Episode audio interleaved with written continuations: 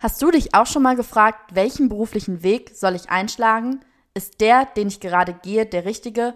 Und wie haben es meine Idole und Vorbilder geschafft, erfolgreich zu werden? Angst anzufangen oder ein fehlender Plan sind dabei völlig normal. Mein Podcast Durchgestartet wird dir die richtige Portion Motivation, Inspiration und Unterhaltung mit auf den Weg geben. Hier erzählen dir junge Durchstarter von ihren persönlichen Wegen und Erfahrungen hin zum beruflichen Erfolg. Meine Gäste kommen aus den unterschiedlichsten Bereichen, sei es Musik, Sport, Unternehmertum, Kunst oder Wissenschaft. Bei Durchgestartet kannst du in jeden Bereich reinhören und von Durchstartern lernen. Hallo zusammen, willkommen zu einer neuen Folge von Durchgestartet. Mein heutiger Gast ist Fashion Designer Martin Appelt. Martin ist 27 Jahre jung und hat im Anschluss an sein Studium an der Akademie für Mode und Design in Düsseldorf Anfang 2019 sein eigenes Haute Couture Fashion Label gegründet. Mit seinen ersten Kollektionen durfte er seine Outfits bereits auf der Fashion Week in Mailand, Paris und Krakau präsentieren. Seine Kollektionen setzen sich vor allen Dingen mit sozial relevanten Themen auseinander. Beispielsweise geht es in seiner Kollektion mit dem Titel Macho um die aktuelle Geschlechterdebatte. Das Top Magazine nannte Martin bereits den neuen Shootingstar am Fashionhimmel. Martin, bei dir dreht sich ja wirklich alles ums Thema Fashion und Mode. Wir hatten ja gerade schon kurz drüber gequatscht. Du hast mir auf jeden Fall gesagt, du brennst richtig für dieses Thema. Warum?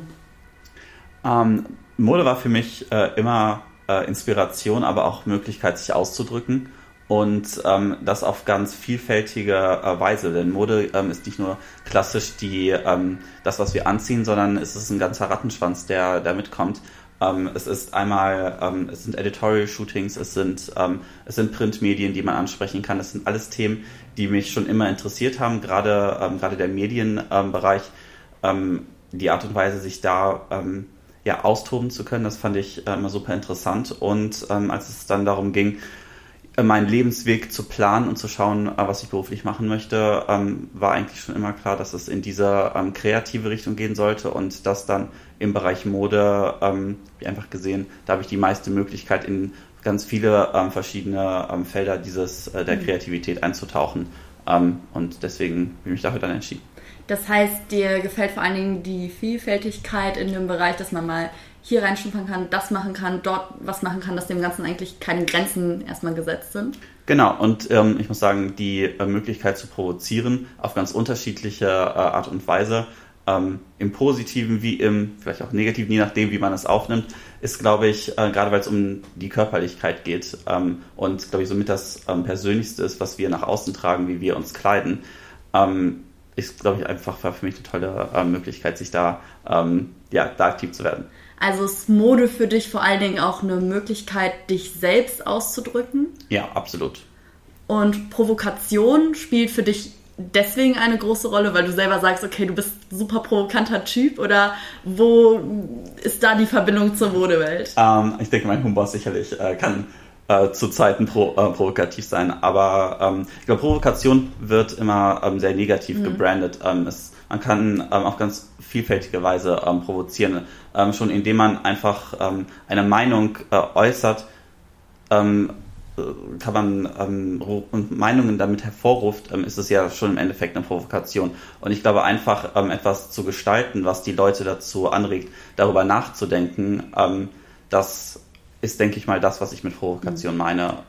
Aber vielleicht ganz kurz dazu, meine größte Inspiration ist, ähm, oder der Weg in die Mode war für mich die äh, Sendung Die Nanny. Ich weiß nicht, ob du das kennst, ist, äh, ist vielleicht ein bisschen zu jung für, aber ähm, die, diese Outfits, die, die Art und Weise, wie sie sich damals ausgedrückt hat, was gerade Anfang oder Mitte der 90er ähm, viele, äh, viele Leute ganz unterschiedlich berührt hat, positiv wie negativ, das ist, diesen, diesen Trash-Faktor mit aufzunehmen, ähm, das ist sicherlich etwas, was äh, mich heute immer noch begleitet.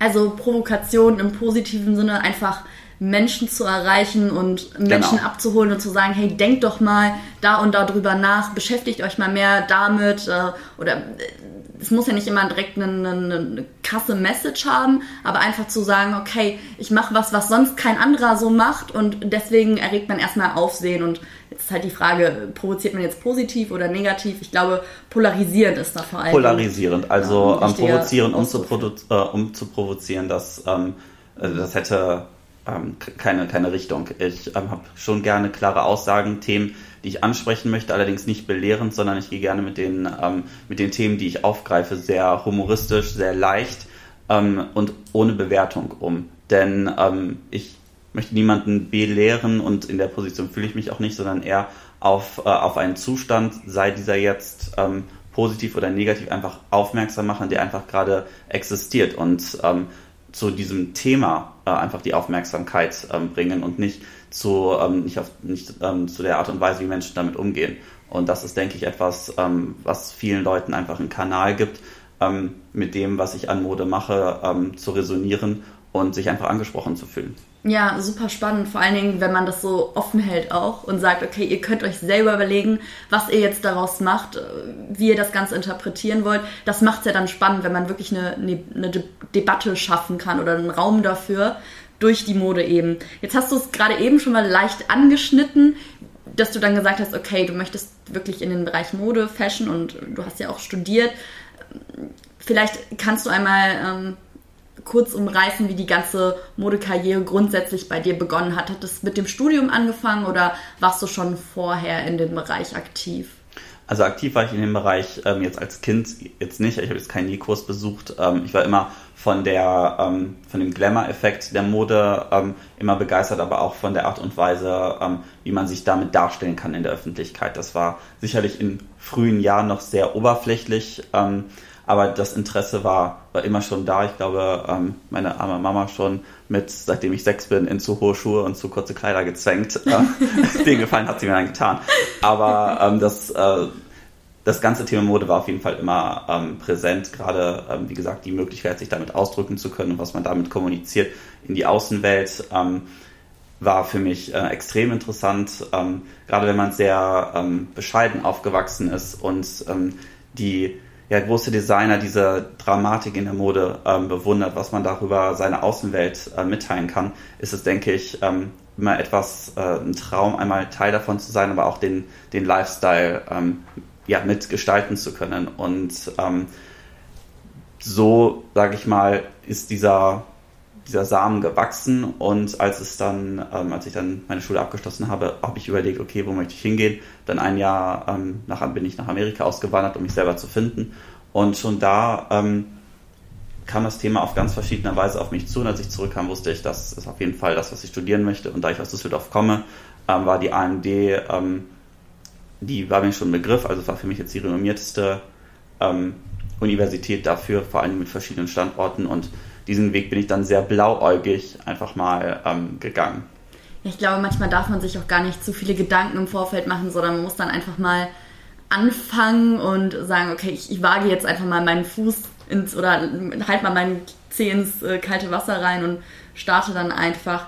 Konntest du Dinge aus dem Studium mitnehmen für deinen jetzigen Alltag als Designer?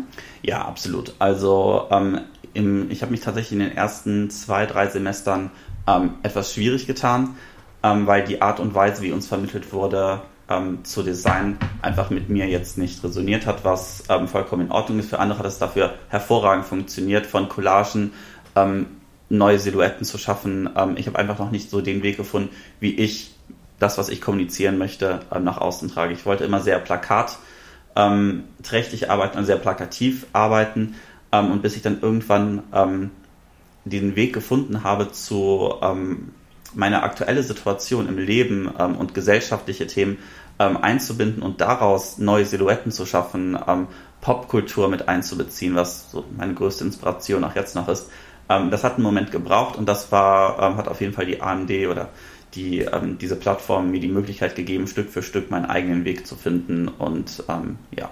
Also sich da vor allen Dingen ranzutasten, wie man Designs erstellt, wie man kreative Schaffensprozesse ähm, in die Wege leitet? Oder wie kann man sich so ein Studium vorstellen? Was sind da so Dinge, die, ein, die da auf einen zukommen? Also man kriegt das Werkzeug, äh, man kriegt das Werkzeug an die Hand. Ähm, man muss sich aber gleichzeitig selber weiterbilden, weil ich habe, wie ich eben schon erwähnt habe, es ist so ein breiter Fächer. Ähm, man muss so viele Qualifikationen selber mitbringen, nicht nur die Kreativität, sondern auch super viel Ausdauer. Ähm, man muss sich in Programme reinarbeiten, was einfach in so einem Studium in so einer kurzen Zeit einfach gar nicht ähm, die Möglichkeit ist. Das war von Anfang an ganz klar kommuniziert.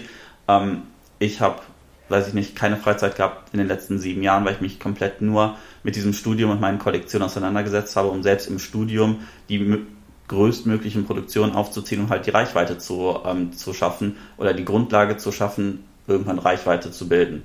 Und ähm, das ist aber eigenes Engagement. Das haben einige andere ebenso verfolgt, ähm, einige andere aber auch wiederum nicht. Mhm. Und das ähm, ist aber auch der, der Sinn und Zweck, das wird von Anfang an so kommuniziert, ihr müsst 150 Prozent geben, weil einfach die Zeit hier nicht reicht, alles zu vermitteln. Man muss sich mit Photoshop weiterbilden, man muss, ähm, man muss sich in den Schnitt reinarbeiten. Wir kriegen dann eine Schnittausbildung, aber wir, wir sind nicht ausgebildete Schneider, sondern wir verstehen, wie Schnitt funktioniert. Und je nachdem, wie engagiert man ist, bildet man sich da weiter, spricht noch mit dem Lehrer auch nach den Stunden ähm, arbeitet zu Hause da dran und geht nicht einfach zur nächsten Schneiderei und sagt mal, mach mal. Mhm. Was auch finanziell gar nicht möglich war. Deswegen ähm, ja. musste ich mich dann in die Sachen selber wirklich auch reinarbeiten, was jetzt aber super ist, weil ich jetzt mit meinen wirklich hochprofessionellen Schneidern zusammen am Schnitt sitze und wir zusammen über die Schnittführung nachdenken können und ich wirklich Input bringen kann, weil ich auch im Design schon verstehe, wo muss der Reißverschluss sitzen, wie kann ich aber auch ähm, verschiedene Nähte verlegen um ähm, damit man eine gewisse Ästhetik erreicht, die sonst gar nicht möglich wäre. Und das ist, denke ich mal, die Grundlage wirklich für jeden ähm, Designer, auch die Handwerke, die dahinter stecken, also in der Produktion auch zu verstehen. Und das hat die AMD ähm, mit wirklich ganz tollen äh, Lehrern uns ähm, ja, die Möglichkeit gegeben, das zu vermitteln, wenn man denn da interessiert war und zugehört hat.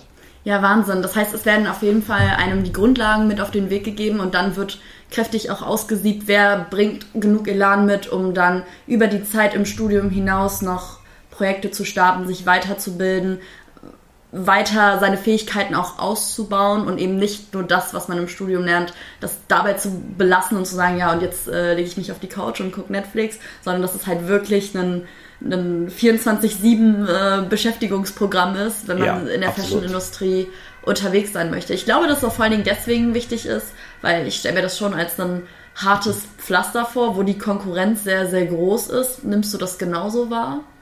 Ja, also die Konkurrenz, ähm, gerade das Konkurrenzdenken ist ähm, permanent Begleiter, ähm, natürlich, denn ähm, Ideen haben viele Leute und ähm, die Möglichkeit, diese Ideen in einer gewissen Zeit umzusetzen, ist halt tatsächlich einmal vom Geld und vom eigenen Netzwerk abhängig, was super ist, wenn man das hat.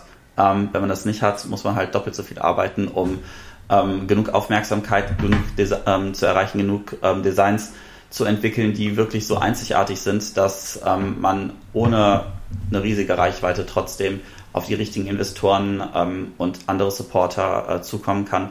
Und das war bei mir Gott sei Dank der Fall, aber ähm, man muss auf jeden Fall schon im Studium diese Grundlage legen, in die Kommunikation gehen mit unterschiedlichen, ähm, mit unterschiedlichen Firmen, mit unterschiedlichen Produzenten, um einfach auch zu verstehen, wie funktioniert es. Und ähm, gerade Dinge wie Photoshop, wie ähm, die Kommunikation mit Veranstaltern. Das sind alles Sachen, die ich schon bereits im Studium ähm, in die Wege geleitet habe und dadurch hatte ich etwas, auf das ich dann aufbauen konnte. Ja, ich merke schon, Modedesigner zu sein bedeutet mehr als nur am, am Tisch zu sitzen und ein paar Skizzen zu machen und sich ein paar nette Outfits zu überlegen. Es geht auch hier wieder darum, ums Connecten, mit Leuten in Verbindung zu setzen, zusammenzuarbeiten und in vielen verschiedenen Bereichen halt äh, gewisses Know-how mitzubringen und Fertigkeiten, sei es jetzt, wie du gerade gesagt hast, mit Photoshop oder mit, mit anderen Bearbeitungsprogrammen, wie auch immer, dass man sich äh, mhm. mit den äh, technischen Skills auseinandersetzt, wie nähe ich überhaupt etwas zusammen, also so das Ganze oder auch Marketing ja auch ein riesengroßer Bereich. Das sind ja alles Dinge, mit denen du dich dann ja beschäftigen musst. Also ein kleines Multitalent auf, auf vielen Ebenen ja dann sein muss. Ne? Jetzt hätte ich noch die Frage, wie lang du, ob du das so einordnen kannst, wie lang du an so einem einzelnen Outfit sitzt, also wie viele Stunden Arbeit ähm, ja in so einem in, in, in, der Produktion eines Outfits stecken. Also von, von der Idee bis zum fertigen Endprodukt. Vielleicht kannst du da einmal so diesen Schaffungsprozess ja, beschreiben. Ähm, sehr gerne. Also es ist super divers, denn ähm, zum Beispiel gerade die Ski-Kollektion, die ich gemacht habe, die ist extrem aufwendig. Da haben ähm, allein die Entwicklung des, des Schnittes und der, ähm, der Zusammensetzung, das hat ähm, Wochen in Anspruch genommen für einen Teil teilweise. Ähm, wenn man jetzt ein, ich kann es dir gerne mal an dem Beispiel machen. Ähm, wir haben angefangen, erstmal die Idee zu entwickeln. Also ich habe angefangen, die, Idee, äh, die, die, die, die das war vielleicht auch was. Ich habe angefangen, die Idee zu entwickeln. Ähm, und äh, dann habe ich erstmal eine ganz einfache Skizze gemacht. Man sieht das ja so ähm, sehr romantisiert im, auf Instagram, wenn dann Designer da die dramatischsten äh, Illustrationen machen. Also so designt man eigentlich nicht. Ähm, ich hätte auch gar keine Zeit, so eine, auch keine Lust, so eine Illustration zu machen, denn es gibt, das ist ein eigener Beruf, es gibt Illustratoren, denen gibst du deine Idee und die machen dann für Lookbooks oder für andere Publikationen, ähm, für Fashion-Magazine machen dann aus dem, aus dem Look, den sie sehen, dann eine tolle äh, Zeichnung. Ich mache eine super schnelle Skizze, weil ich mich nur daran erinnern ähm, muss mit Notes, was ich machen möchte. Das dauert, weiß ich nicht, fünf Minuten. Und dann setze ich das ähm, im Computer um und mache eine technische Zeichnung am, ähm, am Computer, wo dann aber auch schon ganz klar festgelegt werden, wo sitzen welche Nähte, wie lang sind die Nähte, weil man eine ganze Bemaßung dann auch da machen kann. Das braucht, weiß ich nicht, ein paar Stunden, je nachdem, wie aufwendig das ist. Ähm, ich hatte jetzt einige Sachen, äh, die ich jetzt, die wir gerade für die Fashion Week produzieren. Ähm, da habe ich tatsächlich einen ganzen Tag an einer technischen Zeichnung gesetzt, aber da macht man auch von der Seite, von vorne, von hinten, von innen, wo man wirklich auch festlegt, wie lang sind welche Reißverschlüsse, das ist halt, wo, wo sitzen welche Taschen und so weiter und so fort. Wenn man dann an den Schnitt geht, das kann sicherlich, braucht man in der Regel ähm, so ein, ein guter Schnittmacher braucht so einen Tag für, sage ich mal, ein sehr kompliziertes Outfit. Für die Sachen, ähm, das, da sind wirklich Tage und Wochen drauf gegangen, weil da zehn Prototypen angefertigt werden mussten, um zu schauen, okay, ähm, wann sind die Linien an der richtigen Stelle, dann wird gefittet. Ähm, das, ist schon, das ist schon ein Prozess, aber prinzipiell hat ein Schnittmacher ähm, einen Tag Zeit, einen, komplette, einen kompletten Schnitt zu erstellen. Ähm, am nächsten Tag, währenddessen wird dann schon ein Prototyp gefertigt und ähm, die Produktion selber braucht dann, je nachdem wie groß es ist, dann halt auch nochmal einen Tag. Gerade wenn man jetzt im kleinen Atelier ist mit zwei, drei Leuten, ist es schon schnell zu realisieren. Wie diese Skikollektion zum Beispiel braucht, ähm, selbst wenn man die jetzt ähm, im größeren Stil produziert, was wir jetzt vorhaben, äh, also schon mal überlegen, also wenn wirklich alles perfekt eingestellt ist, 30 Mannstunden. Das sind circa, wenn man das jetzt umrechnen würde, drei Tage pro Teil. Ähm, das ist schon viel, aber das rechtfertigt dann halt auch den Preis. Ja, Wahnsinn. Ja, ich höre schon raus, dass es vor allen Dingen gar nicht so auch nur darum geht, okay, wie, ich habe jetzt irgendwie eine Idee im Kopf und ich male das jetzt mal auf und dann, dann nähe ich das mal irgendwie zusammen, sondern dass du halt wirklich dieses technische Grundverständnis auch brauchst, dir zu überlegen, wo setze ich jetzt welche Naht, wie kann ich das das zu, zusammennähen, zusammenbasteln, so dass es am Ende auch irgendwie einem Menschen passt und beweglich ja auch ist. Ich meine, muss sich ja auch in der Kleidung irgendwo ein Stück weit bewegen Absolut. können im Optimalfall, vor allen Dingen in, in Skikleidung und dann auch äh, ja die Auswahl der Stoffe. Das sind ja auch dann alles Dinge, auf die dann noch geachtet werden muss. Ähm, das habe ich tatsächlich, also noch eine kleine mhm. Note dazu. Ähm, das habe ich jetzt natürlich war in den letzten Jahren so ein bisschen Learning by Doing. Ähm, gerade wenn es so in die aktiv Mode geht, ähm, gerade jetzt für Sporte, für andere Sachen. Also gibt es einfach Standards, die erfüllt werden müssen. Ähm, sei es jetzt so ein Reco-Chip, dass wenn man verschüttet wird im Schnee, man gefunden werden muss. Das muss man halt research, das muss man wissen. Aber wenn es jetzt um normale, um normale Kleidung geht, sei es jetzt eine Denimjacke oder was auch immer, sind natürlich die Auflagen andere, aber auch da muss man wissen, und das ist auch wieder ein eigener Job, das ist ein Textiltechnologe, der einem genau sagt, okay, da für die und die Seasons sind die Sachen gedacht, das und das sollen die aushalten, bei so und so viel Grad wollen wir es waschen können oder halt auch nicht. Und dann wird entschieden, okay, das Material muss diese und diese Zusammensetzung haben. Und wenn man ein bisschen Stretch will, dann nehmen wir den, weil das ist nicht nachhaltig.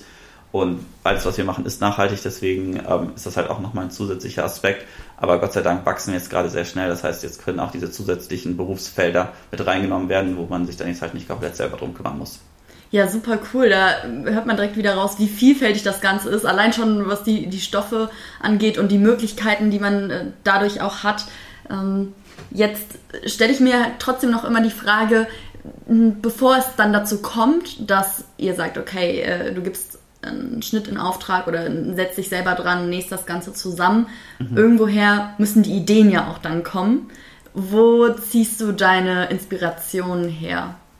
Ähm, ich glaube, ich hatte es eben schon mal ganz kurz äh, angeschnitten. Meine Grundinspiration ist immer die Popkultur. Genau, was, ähm, was basically das ist, wo ähm, mit wir uns aktuell gesellschaftlich beschäftigen, auf eine sehr bunte und plakative, äh, plakative Art und Weise äh, umgesetzt. Ähm, das ist immer so die, immer die Grundinspiration. Ähm, hauptsächlich ähm, inspiriert mich da tatsächlich mein eigenes Leben, meine, die Situation, in der ich im Moment bin. Das, deswegen sind meine Kollektionen immer auch sehr, sehr persönlich, ähm, sehr, äh, sehr emotional aufgeladen und hat immer ein Thema, was in irgendeiner Weise für jeden relevant ist, zumindest in der aktuellen Situation. Denn ähm, was mich beschäftigt, egal wie ich damit umgehe, ist ja nicht sehr anders von dem, was dich jetzt mehr oder weniger beschäftigt, logischerweise.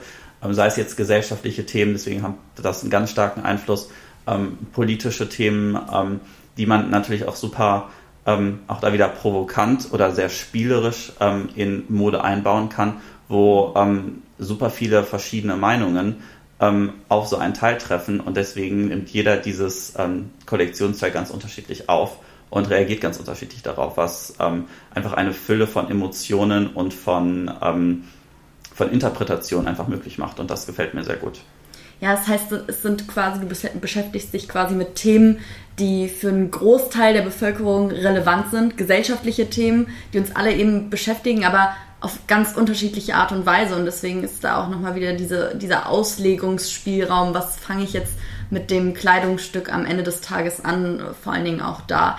Jetzt bin ich so, wenn ich, wenn ich so überlege, was ich für Kleidung im Alltag trage oder äh, ja, wenn ich mir Modemagazine angucke, ist es doch eher die Seltenheit oder zumindest meine ich das mit mhm. meinem Fashion-Verständnis, dass ähm, ja, das doch eher nicht die Regel ist, dass politische Meinungen, politische Debatten über Mode transportiert werden. Würdest du dem zustimmen oder sagst du, oder nee, ähm, finde ich ja, das ist äh, absolut im Kommen gerade, dass äh, politische Statements mit Mode gesetzt werden? Ähm, ich glaube, ähm, dass das ist einfach super schwierig, denn ähm, Politik ist so, äh, so ein diverses Thema, dass ähm, was super viele Meinungen halt auch nicht nur bildet, sondern hervorruft, dass es nicht, sicherlich nicht die Regel ist, dass sich damit so intensiv auseinandergesetzt wird.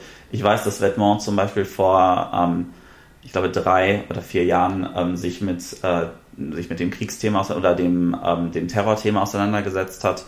Ähm, das, das sind Themen, aber das, das, sind Dinge, das ist sicherlich die Seltenheit, weil ähm, nicht jeder möchte sich damit auch auseinandersetzen oder das ähm, gerade nach außen kommunizieren, weil damit ähm, bezieht man ganz, ganz klar Stellung und da möchte Mode das meiner, nach meiner Auffassung zumindest etwas leichter sehen und versteht sich da nicht als, ähm, als bildendes Medium.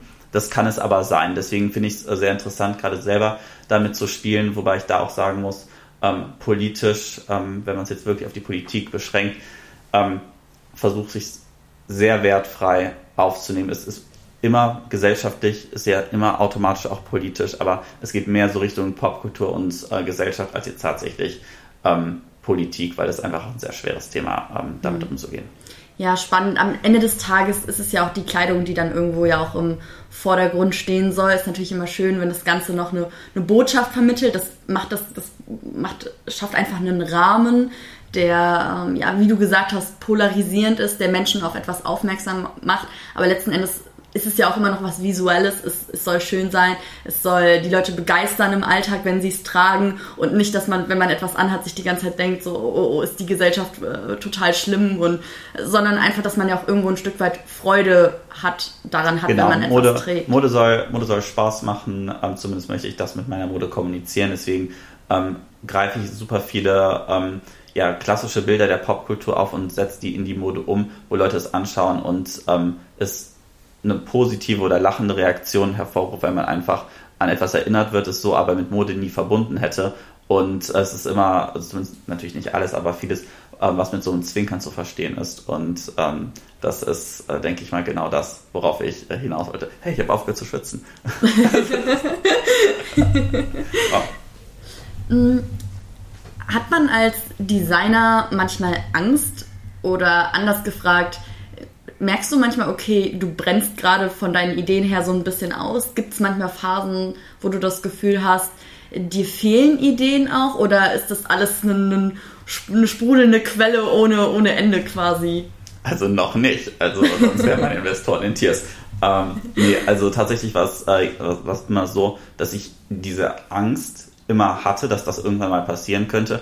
Aber ähm, sei es jetzt, sobald neue Informationen auf mich zukommen, merke ich, wie ich jetzt schon die nächste Kollektion zur Hälfte schon geplant habe, obwohl ich eigentlich gar keine Zeit habe, mich jetzt schon damit auseinanderzusetzen. Ähm, und da hat sich jetzt in den letzten Jahren einfach so eine unheimliche Sicherheit eingestellt, dass ähm, sobald ich Zeit habe ähm, zu denken, man so kreativ ist, dass immer etwas Neues entsteht. Und dadurch, dass die Welt sich ändert und dass meine größte ähm, Inspiration ist, ähm, kommen da immer neue, äh, reichhaltige Ideen aufeinander äh, auf mich zu, die man ähm, ja auf ganz humoristische und ganz unterschiedliche Art und Weise ähm, in die Mode implementieren kann. Und ich denke, da mache ich mir äh, keine Sorgen. Ja, ich glaube, wenn man sich da unter Druck setzt und denkt, ich muss jetzt auf Zwang mir was überlegen und was Neues entwickeln, dann funktioniert das ja sowieso schon nicht. Aber wenn man einfach offen ist und ja, das kommen lässt, wann immer man möchte, in jeder Absolut. freien Minute, wie du gerade gesagt hast. Wenn man Zeit zum Denken dann auch hat, dann kommt das auf einen zu. Ich glaube, das können viele kreative Leute nachempfinden.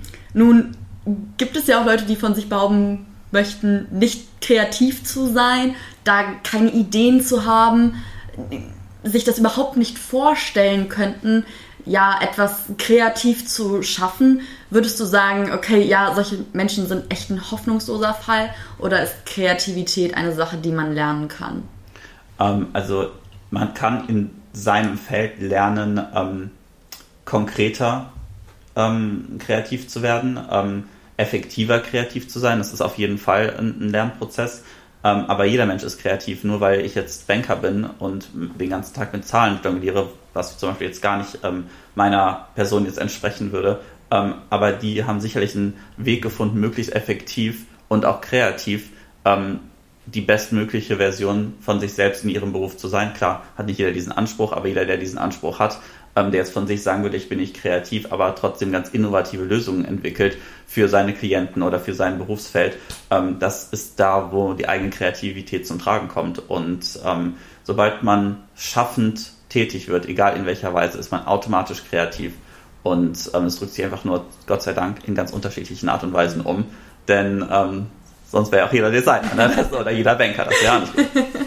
ja, super schön zu hören, weil ich glaube, oft ja, verbindet man Kreativität mit, mit Kunst, mit Mode, mit diesen klassischen ja, ja eben künstlerischen äh, Bereichen des Designs. Aber du hast natürlich völlig recht, wenn man äh, bestimmte Strategien äh, entwickelt, Autos entwirft, äh, sich mit, mit, weiß ich nicht, Zahlensystemen auseinandersetzt, Lösungswege eben für verschiedenste Probleme findet oder sei es auch im Alltag eigene Probleme löst, ist das ja immer wieder ein kreativer Prozess, wo du dazu kommst, ja, dich mit Dingen auseinanderzusetzen und eigenständig eigene Gedanken und Ideen in die Tat dann auch irgendwo ein Stück weit umzusetzen. Deswegen super schön zu hören Absolut. und äh, ja, super mutmachende Worte, glaube ich, für alle mhm. diejenigen, die denken, okay, ich bin überhaupt nicht kreativ. Also das stimmt auf jeden Fall nicht. Jeder ähm, hat da, glaube ich, so seinen eigenen kreativen Kern. Und ganz richtig, wie du gesagt hast, drückt das auf ganz unterschiedliche Art und Weise im Leben aus.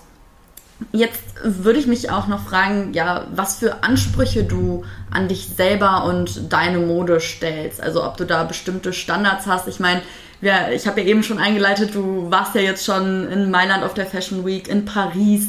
Ich meine, ähm, ja, man will ja auch immer über sich hinauswachsen. Mhm. Was sind da so Ansprüche, die du immer erfüllen musst, wenn du jetzt ein Kleidungsstück schaffst? Ähm, ich habe schon einen sehr hohen äh, Perfektionismus, gerade ähm, jetzt nicht nur auf Mode bezogen, sondern auch alles, was da, ähm, was damit ähm, zu tun hat, sei es jetzt ein Fotoshooting ähm, oder ähm, ein Video, was ich jetzt zum Beispiel gerade nochmal neu edite, weil das äh, mir so nicht gefallen hat, was ein ganz normaler Prozess ist, irgendwo muss man starten. die Ansprüche an mich selber sind die, dass die Idee, die ich habe, möglichst perfekt und fehlerfrei ähm, ja, umgesetzt wird. Das ist gerade bei Mode, wenn man dann eine sehr spezielle Vorstellung hat, ähm, nicht immer möglich, weil man muss sich halt auf ein System zurückziehen, was funktioniert, gerade in der, äh, in der Schnitttechnik. Und da dann die perfekten, äh, die perfekten Lösungen zu finden, das kann schon mal dann auch entsprechend lange dauern. Deswegen ist es halt Haute Couture. Ähm, aber das ist der Anspruch, dass das zu 100 Prozent ähm, ja, meiner ursprünglichen Idee entspricht, was man ausdrücken möchte und wie, ähm, ja, wie es sich anfühlt, wie es sich an, wie es sitzt. Das heißt quasi einen Gedanken wirklich in Material dann am Ende des Tages umzusetzen, zu verwirklichen, dass es wirklich dann genau. auch die Botschaft überbringt, das Kleidungsstück wird, was du dir im Kopf ähm, auch irgendwo ein Stück weit überlegt hast. Genau, es muss genau die Emotion sein. Ich weiß noch, als wir den äh, meinen Skianzug entwickelt haben, ähm, das Wort und Wort nicht fertig, weil die, ähm, weil die Schnittführung einfach nicht die richtige war. Und das da auf den Punkt zu bringen, ich erinnere mich ganz genau an diesen, äh, an diesen einen Moment, wo ich eine Linie komplett äh, weggelassen habe und dafür eine andere gezogen habe. Ähm, und auf einmal kam es zusammen, es war genau das zu erkennen, was ich wollte. Und ich habe diese Emotion gespürt und da wusste ich, das kann man gut verkaufen. Das, das hat funktioniert. ja, aber ich finde es vor allen Dingen mega spannend, dass du hier von Emotionen sprichst, wenn du dann auf dein fertiges Werk, kann man ja sagen, blickst. Was sind das dann für Emotionen, die in dir aufkochen? Was, was äh, fühlst du, wenn du da deine fertige Kollektion oder ein fertiges Outfit da vor dir siehst? Ähm, es, ist, es hat super viel mit Stolz zu tun, aber ähm, eigentlich gen eher Genugtuung, dass man genau das, was man sich mal auf dem Balkon bei einem Weinchen vorgestellt hat, ähm, jetzt zwei Monate später wirklich in der, äh, wirklich in Perfektion dort hängt und es dann am Model zu sehen und sieht, es funktioniert, es erhebt genau ähm, die Stellen hervor, die man hervorheben möchte. Es gibt dem, äh, dem Model genau den Look, den man sich vorgestellt hat und ähm, dann auch zu sehen, wie das Model sich in dem Kollektionsteil ganz anders bewegt und weil natürlich jedes Teil hat einen eigenen Look und ähm, was das mit dem Model macht und gerade wenn das genau ähm, ja, den Eindruck bei Model hervorruft, den ich mir vorgestellt habe, das ist natürlich mhm. ja schon also geht es da wieder dann vor allen Dingen auch darum, ja, das Ziel quasi umgesetzt zu haben, die Botschaft äh, ja nach außen hin austragen zu können und eben darauf stolz dann auch zu sein, dass man das quasi geschafft hat, auch vor allen Dingen. Ähm, was würdest du sagen, sind so generelle Eigenschaften, die ein guter Designer mitbringen sollte? Ähm, das ist eine gute Frage. Äh, ich denke, es ist super wichtig, dass man ähm, eine ganz eigene Designsprache hat, dass man sich selber ähm, zu einem Teil in seiner Kreativität gefunden hat, dass man genau weiß, wie gehe ich an ein Projekt äh, heran, dass man in diese Sicherheit hat zu wissen, egal was ich jetzt entwerfen muss oder für wen, denn jeder hat den Luxus, sein eigenes Brand zu haben und nur das zu machen, was man selber möchte. Und selbst da kommen Leute auf dich zu und sagen, okay, wir müssen uns jetzt in die und die Richtung bringen, um es halt auch zu verkaufen. Ähm, dass man da sich selber so sicher, dass man weiß, egal ähm, was auf einen zukommt, man kann es immer umsetzen und daraus immer ähm, was sehr Eigenes machen und auch diesen Anspruch zu haben, etwas Eigenes zu entwickeln und nicht ähm, etwas ja, zu kopieren oder ähm, in irgendeiner Form ähm, dann eine Abkürzung zu nehmen, sondern dass man da ganz klar weiß, wer ist man, so dass genau diese Energie, diese Selbstsicherheit auch in die eigenen Kollektionen äh, mit eintreten. Mhm. Ja, spannend dazu sagen, auch, ähm, ja, dass es vor allen Dingen auch darum geht, ja, seine eigene Bildsprache zu entwickeln und eben nicht zu gucken, ja, was, was machen andere, sondern ähm, ja, eben seine eigene persönliche Botschaft nach außen auch zu tragen. Sind, wenn du deine Sachen designst, ist das dann so, dass du dich manchmal an aktuellen Trends auch orientierst, wo du jetzt gerade von Kopieren gesprochen hast? Also ich rede da wirklich von orientieren, nicht nachmachen. Mhm. Oder ist das wirklich komplett frei? Also dass du sagst, okay, du guckst gar nicht, was ist gerade angesagt, welche Looks kommen gut oder verkaufen sich vor allen Dingen mhm. gut. Also wie gehst du damit so um? Ähm, da muss ich sagen, ganz dreist ähm, gucke ich da gar nicht drauf. Ähm, das klingt jetzt sehr blauäugig und ähm, sicherlich in einer permanent wachsenden Professionalität. Gerade ähm, wir stehen uns kurz vor dem Launch äh, mit der äh, Fashion Week, wenn wir eine 70 oder 100-teilige Kollektion präsentieren, die natürlich auch ganz klar kommerzielle Aspekte hat, denn ähm, irgendwo muss das Geld herkommen, das ist ganz klar. Ähm, dass man gerade wenn man es nach unten skaliert ähm, und eine breitere Masse erreicht, ähm, muss selbstverständlich geschaut werden, wo sind die Trends, was ähm, was möchte die Masse, dass man immer Teile hat, die zwar eine ähm, sehr eigene Designsprache haben, aber trotzdem gerade dem Zeitgeist einfach entsprechen. Ähm, dadurch, dass ich mich sowieso mit gesellschaftlichen Themen auseinandersetze, ähm, ist eine Aktualität ohnehin gegeben, aber es ist im Moment einfach noch Haute Couture, die jetzt diesen Anspruch hat, ähm, die Körperlichkeit, äh, Sex, Liebe, ähm, Attraktivität ähm, hervorzuheben, zu, zu unterstreichen und das, ähm, das ist sehr zeitlos. Und deswegen, ich habe eine sehr, ähm, sehr klassische Silhouette, die ich, ich arbeite immer sehr nah am Körper. das, das hat einfach eine zeitlose Silhouette, die man immer wieder aufgreifen kann und dadurch, dass ich viel mit Prints arbeite, die sowieso aus einer aktuellen Situation meistens entstehen, ähm, ist da die, ähm, ja, die Aktualität einfach, denke ich mal, auch gegeben. Aber gerade wenn man jetzt, wenn man jetzt später über Subbrands, ähm, wie zum Beispiel Versace Jeans Couture, ähm, das, die sind natürlich auch, haben ihre klassische Designsprache, aber gucken natürlich, okay, was kauft die breite Masse, damit die Leute, die sich jetzt nicht 2000 Euro für eine Jacke leisten können oder nicht leisten wollen, aber 250 Euro für, für eine Jacke ausgeben, wo dann auch im Endeffekt Versace draufsteht, ähm, was spricht diese Leute am meisten an? Das muss natürlich geguckt werden. Hm. Ja, ich denke, da geht es vor allen Dingen dann auch immer darum, in welchem Rahmen bewege ich mich gerade, welche Stilrichtung habe ich denn insgesamt und, und du machst ja gerade Haute Couture, das ist halt eben nicht die, die Alltagsmode, die man jetzt genau. trägt, wenn man in die, in die Uni geht oder ins Fitnessstudio. Das vielleicht sowieso ganz klar. Aber ähm, ja, dann trotzdem mit dem Aspekt mit Blick auf die Zukunft ja dann doch zu gucken, okay, irgendwann müssen sich äh, Kleider ja auch ein Stück weit ja dann verkaufen. Das funktioniert ja eben nur, wenn man guckt, was wollen die Leute eigentlich überhaupt. Ne? Genau. Ne? Aber wie du auch ganz richtig gesagt hast, da trotzdem dann nicht sein, seine eigene Note, sein, seinen Stil zu verlieren, sich selbst zu verlieren. Richtig. Jetzt, ähm, ja, wenn wir gerade schon darüber sprechen, Verkauf, wer soll später Abnehmer deiner Klamotten sein oder wer ist gerade aktuell Abnehmer deiner Mode? Hast du eine bestimmte Zielgruppe, die du ansprechen möchtest? Ähm, gerade da ist es ähm, gerade eine sehr sind wir in einer sehr interessanten Situation, denn ähm, im Moment ist es so, dass wir offiziell noch gar nicht gelauncht sind. Klar, ich war auf den ähm, ist auf den verschiedenen Fashion Weeks noch verschiedene Kollektionen gezeigt. Das diente allerdings nur zur Investorensuche, zum Brandbuilding und zum Erweiterung meines, meines Portfolios. Ähm, was super funktioniert hat, denn ähm, mein Portfolio ist sehr reichhaltig und ich habe die richtigen Investoren gefunden, was halt äh, schon mal der erste Schritt ist. Aber im Moment ähm, dient die Hauptkollektion, ähm, die klassische Kulturkollektion, was man halt in Mailand auf den Fashion Weeks, ähm, Paris und sonst wo zeigt, ähm, dazu äh, Reichweite zu schaffen und meinungsbildende Menschen, seien es jetzt Influencer oder, oder Sänger, Schauspieler, ähm, auszustatten, was ganz ähm, viel über Stylisten funktioniert. Das heißt, jetzt die richtigen Leute anzusprechen, die meine Mode sehen und das dann an die Magazine weitergeben, die damit Editorials ausstatten, die jetzt nicht von mir selber organisiert sind, sondern die von Magazinen ähm, ja, genutzt werden, dass Dinge angefragt werden von, wie schon gesagt, meinungsbildenden Menschen. Äh, das ist die Grundlage, das dann auch nach unten zu skalieren. Jetzt ein Kleid, ähm, wie, kann ich dir gleich mal zeigen, ähm, dass, dass man das nicht im Alltag tragen kann, ist klar, aber das hilft uns, äh, die Awareness für unser Brand und für unsere Designsprache zu schaffen. Und das, äh, diese Looks kann man dann nach unten skalieren, um da dann auch in den ähm, größeren Massenmarkt zu gehen. Aber es wird halt extrem hochpreisig sein.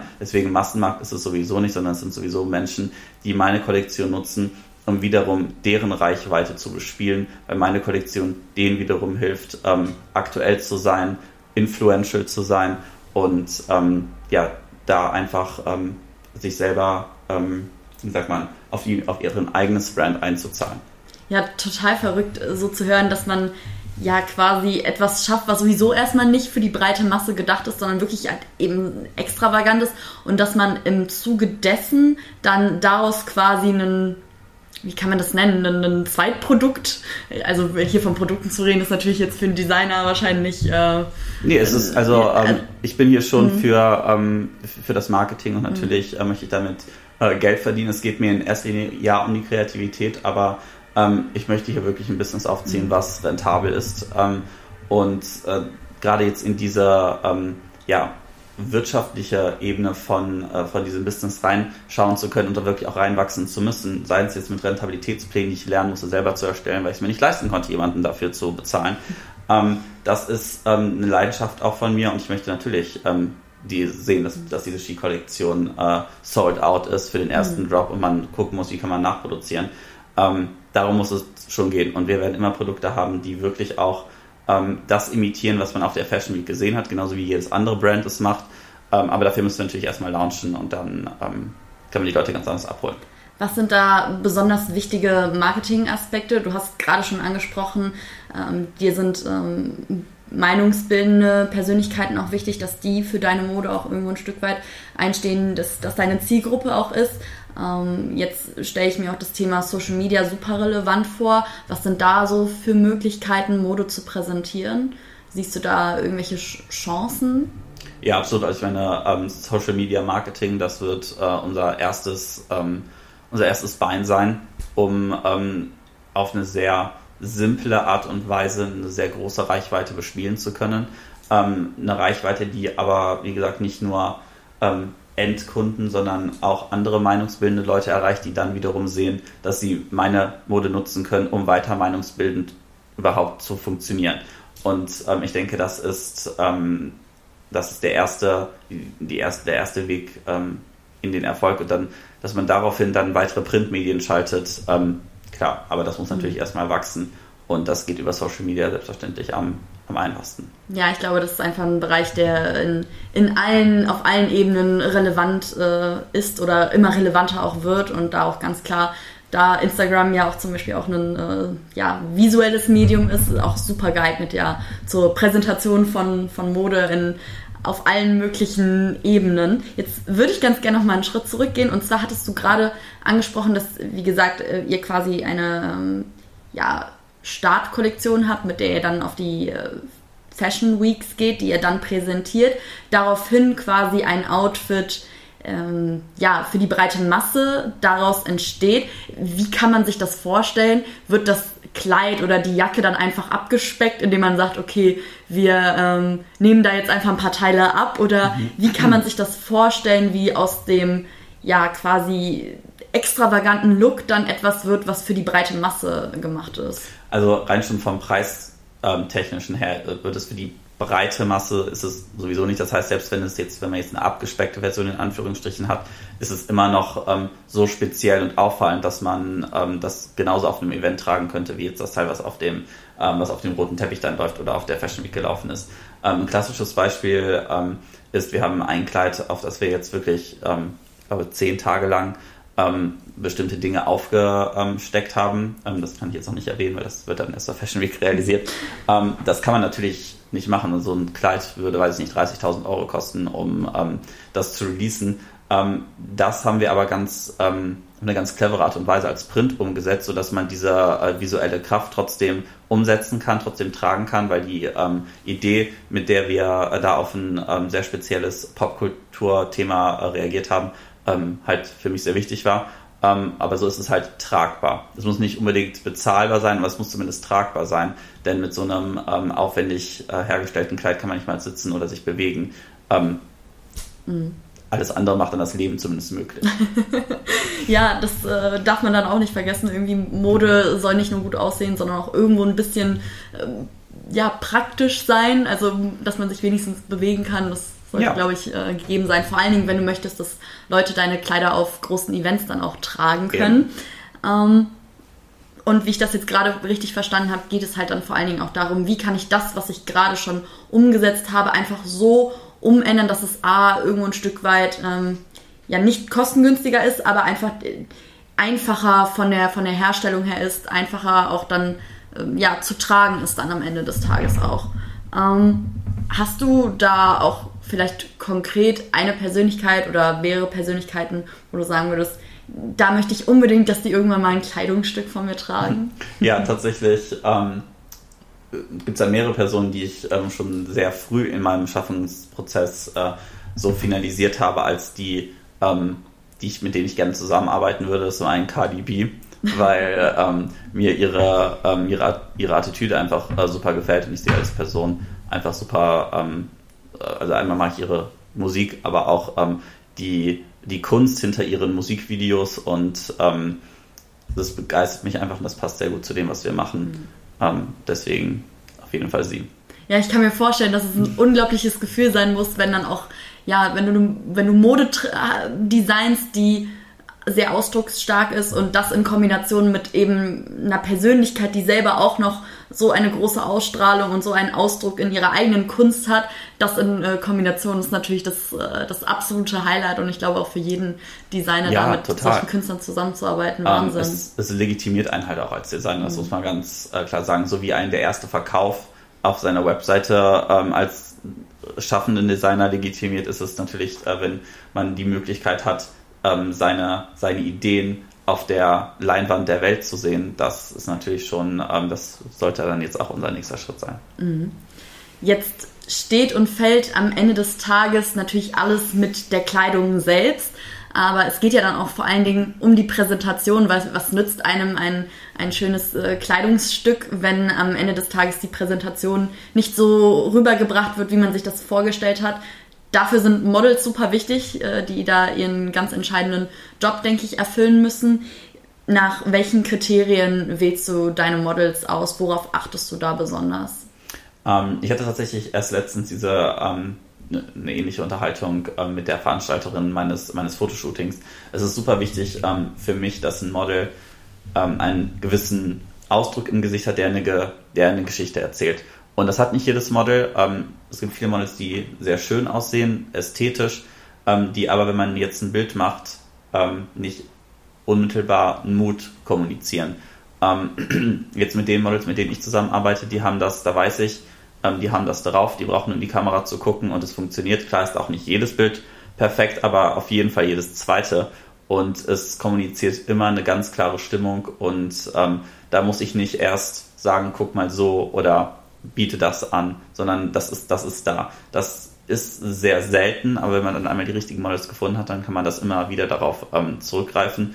Und man sieht einfach, ist ein Model selbstsicher, ist ein Model ähm, ja, abgehoben oder arrogant, ist ein Model ähm, super, ähm, super fröhlich mit der Situation. Es muss natürlich immer zum ähm, grundsätzlichen Thema passen, aber ähm, wenn ein Model die, die Möglichkeit hat, über das Gesicht, über die Körperhaltung, die, die Kleidung nochmal zu unterstreichen und hervorzuheben, dann das ist auf jeden Fall etwas, wonach ich schaue. Also nach dem Blog, ja.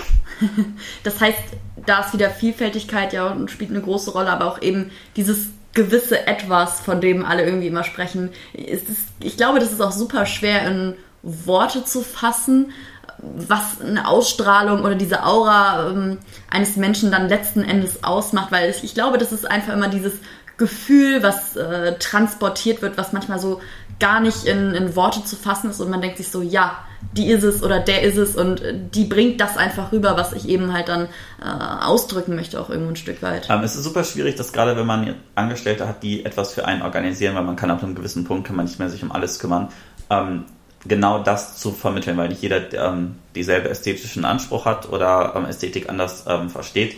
Ähm, deswegen ist es für mich gerade wichtig, dass wenn ich mit Leuten zusammenarbeite, dass ich die vorher gesehen habe. Das war bisher jetzt nicht immer möglich, aber dass man jetzt in Zukunft wirklich schaut, ähm, bei Fittings lässt man die Leute erstmal kommen. Das heißt, man lässt 100 Models kommen, entscheidet sich im Endeffekt für 15, aber dann hat man gesehen, wie ist das Model gelaufen, wie war das Gesicht.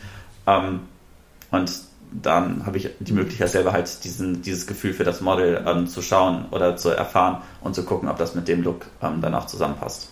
Ja, da hört man auch wieder deinen Drang zum Perfektionismus raus, dass eben auch das bis ins letzte Detail stimmen soll. Für mich hört sich das so ein bisschen an, als wärst du in der Vergangenheit mal äh, ja unzufrieden auch gewesen mit der Wahl eines, eines Models oder war das schon mal der Fall, dass du dachtest, okay, das ging jetzt wirklich gar nicht? Woran hat das dann in dem Moment vielleicht gelegen? Also da muss man ganz klar sagen, ich habe ähm, so die ersten wirklich größeren Shootings, die ich schon in der Uni gemacht habe, die waren immer in der Kombination mit ähm, meinen guten Freunden, die äh, mein, meine Models sind oder die gute Freunde werden durften. Ähm, deswegen, die haben sowieso immer funktioniert. Es war natürlich, wenn man ähm, TFP-Models nutzt oder ähm, von Agenturen New Faces nutzt, natürlich ähm, funktioniert da nicht jedes, aber ich hatte wirklich immer super Glück, dass alles, dass immer genug Bilder da waren, die super ausgesehen haben. Ähm, aber dadurch, dass ich erst jetzt auch durch die äh, neuen finanziellen Mittel jetzt in eine ganz andere Situation komme, wo man wirklich ähm, ja, Dinge anleitet und wo man jetzt ein Team von 15 Leuten hat, dann muss es natürlich passen. Also dann, äh, wenn dann die Bilder nicht gut aussehen oder der Fotograf es nicht so macht, wie man sich das vorstellt, was jetzt nicht der Fall ist.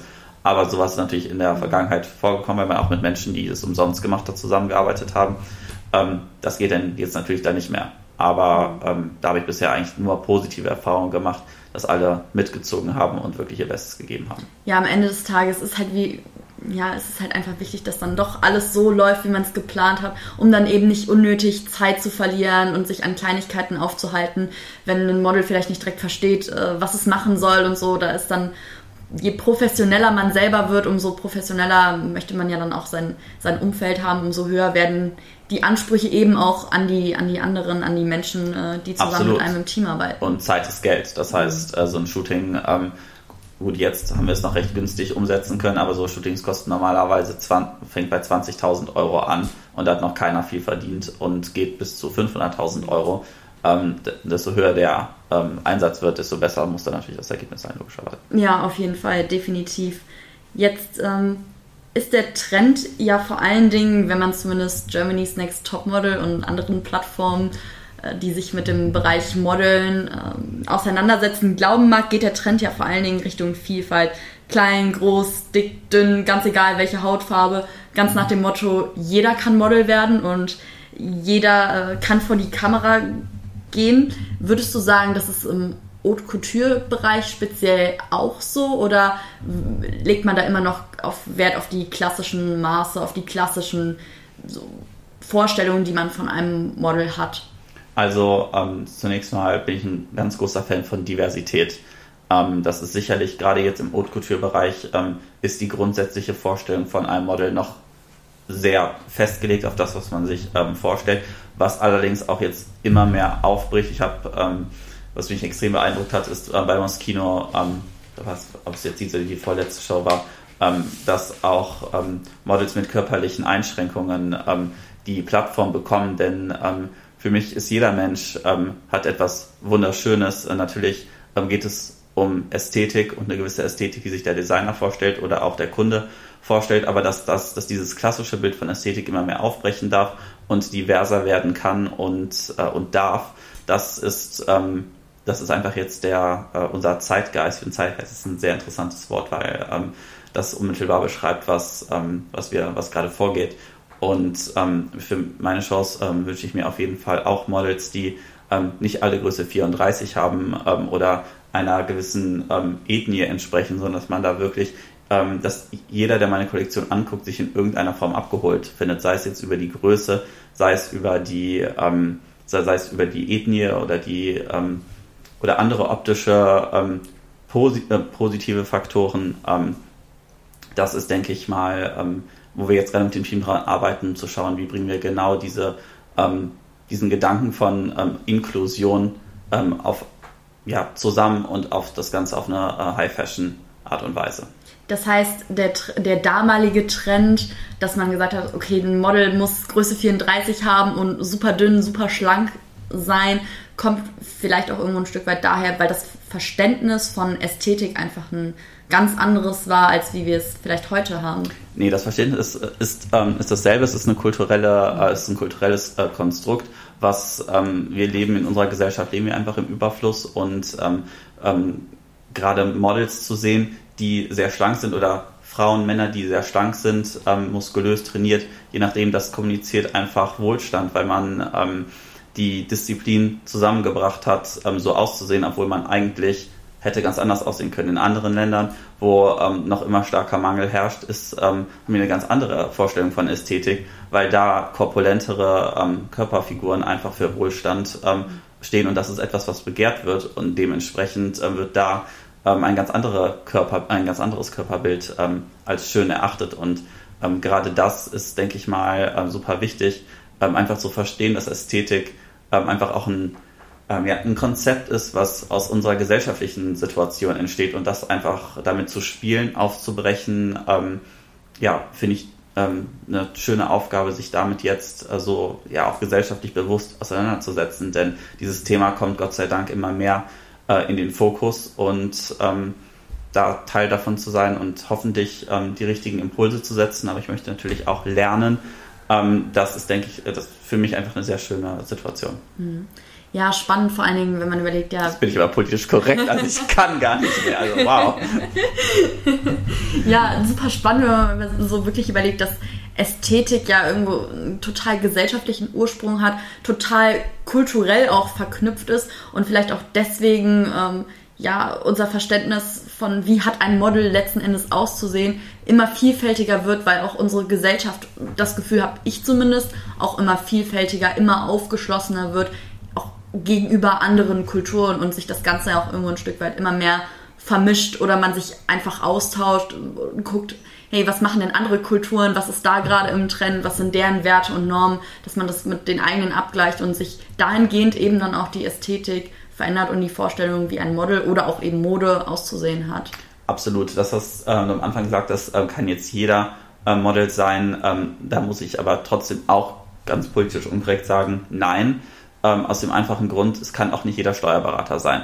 Ähm, das ist, ähm, und ich denke, da fühlen sich viele Models auch einfach angegriffen, zumindest in einer gewissen Art und Weise, weil das so laufen zu können, sich so bewegen zu können, so viel ähm, Grazie zu äh, kommunizieren, das ist halt auch ein ganz eigener Beruf und ähm, muss auch so gewertschätzt sein. Und das ist unabhängig davon, wie welche Körpergröße oder welche Körperform man hat. Ähm, denn auch da, wie du gesagt hast, werden wir immer inklusiver und ähm, Gott sei Dank ähm, ist es so. Äh, aber auch Models, die nicht den den klassischen alten Vorstellungen entsprechen, äh, die aber trotzdem sehr erfolgreich in diesem Beruf sind, haben eine gewisse Größe, haben eine gewisse Ästhetik, die sie trotzdem, ähm, die, die sie trotzdem kommunizieren und ähm, einen gewissen, ähm, ja, einen gewissen Look, eine gewisse Art und Weise sich zu geben. Und das ist, ähm, das ist etwas, was einfach auch nicht jeder leisten kann und sich auch nicht jeder mit wohlfühlt. Ich glaube nicht, dass jeder unbedingt Model sein möchte.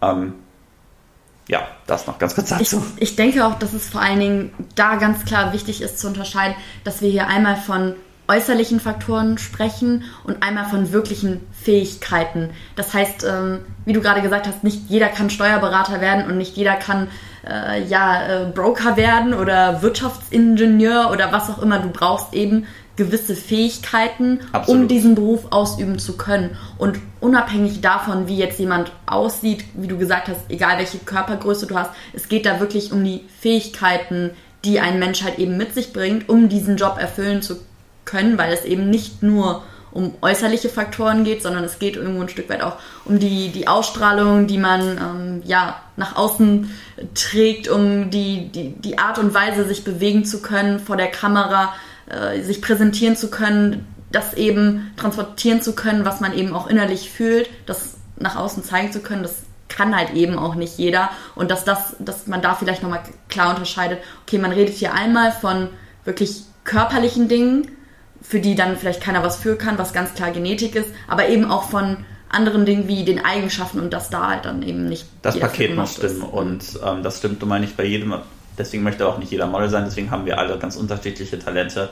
Und äh, man muss auch sagen, äh, gerade diese, ähm, diesen ästhetischen Faktor, der ist ganz unabhängig von der ähm, von Körperform, Hautfarbe, was auch immer ist, ähm, den aber jedes Model auf ganz eigene Weise mitbringt, weswegen diese Personen dann als Model ähm, arbeiten können, ähm, ist natürlich auch etwas, wo Menschen aufschauen. Ja, deswegen immer so, du hattest ja gerade ganz am Anfang, äh, bevor wir das Thema angesprochen haben, gesagt, okay, jetzt werde ich mal politisch nicht so korrekt, nicht jeder kann Model werden. Aber ich glaube, das kann man eigentlich wirklich an der Stelle auch wieder revidieren, wenn man sagen muss, man kann ja auch sagen, nicht, nicht jeder kann Sänger werden, wenn du nicht, also so, du kannst dir viele Dinge aneignen und lernen, das will ich damit nicht sagen, genauso wie du deine Stimme trainieren kannst, deinen Ausdruck trainieren kannst üben kannst, auf dem Catwalk äh, zu laufen. Also ich will da niemanden wirklich entmutigen und ich glaube, du andersrum auch nicht. Aber muss da auch einfach irgendwo ein Stück weit wieder realistisch sein und ganz klar gucken, was habe ich denn überhaupt für Fähigkeiten, was kann ich selbst überhaupt und dann sollte man sich auch gar nicht hinter die Frage stellen können, ist das jetzt politisch korrekt, wenn ich sage so, hey, das nee, kann halt nicht jeder. Also ich glaube, also mit dieser Debatte so, will ich mich auch nicht auseinandersetzen, weil nee, das, wirklich, ähm, ja. das kann einem so schnell ähm, um die Ohren werden. fliegen auch. Ja. Um das Thema vielleicht jetzt abzuschließen, hätte ich zu guter Letzt noch eine abschließende Frage an dich. Und zwar, wenn du jetzt auf die Zeit zurückblickst, bevor du dein eigenes Modelabel gegründet hast, welchen Ratschlag würdest du jetzt deinem jüngeren Ich gerne mit auf den Weg geben? Ähm, vertraue in deinen Instinkt und mach alles ganz genauso, wie du es gemacht hast. Kurz und knapp Vertrauen in sich selbst zu haben und auch äh, dahingehend, dass du stolz auf dich bist, das äh, so umgesetzt zu haben und ich würde ich würd mir selber auch, sagen, du bist mhm. ähm, auf dem du bist auf dem richtigen Weg. Ähm, vertrau in deinen Instinkt und ähm, bleib dir selber treu und das ist das, was ich getan habe und äh, das hat gut funktioniert. Gott sei Dank. Lieber Martin, vielen lieben Dank für das wirklich aufschlussreiche Interview, dass du uns mal ein bisschen in die Fashion Industry äh, hast reinhören, reinschnuppern lassen und ja, dahingehend vielen lieben Dank für deine Zeit auch. Ja, ich danke dir. Vielen Dank für diese tolle Plattform und die Möglichkeit, ähm, über mich selber zu sprechen. in diesem Sinne, tschüss zusammen.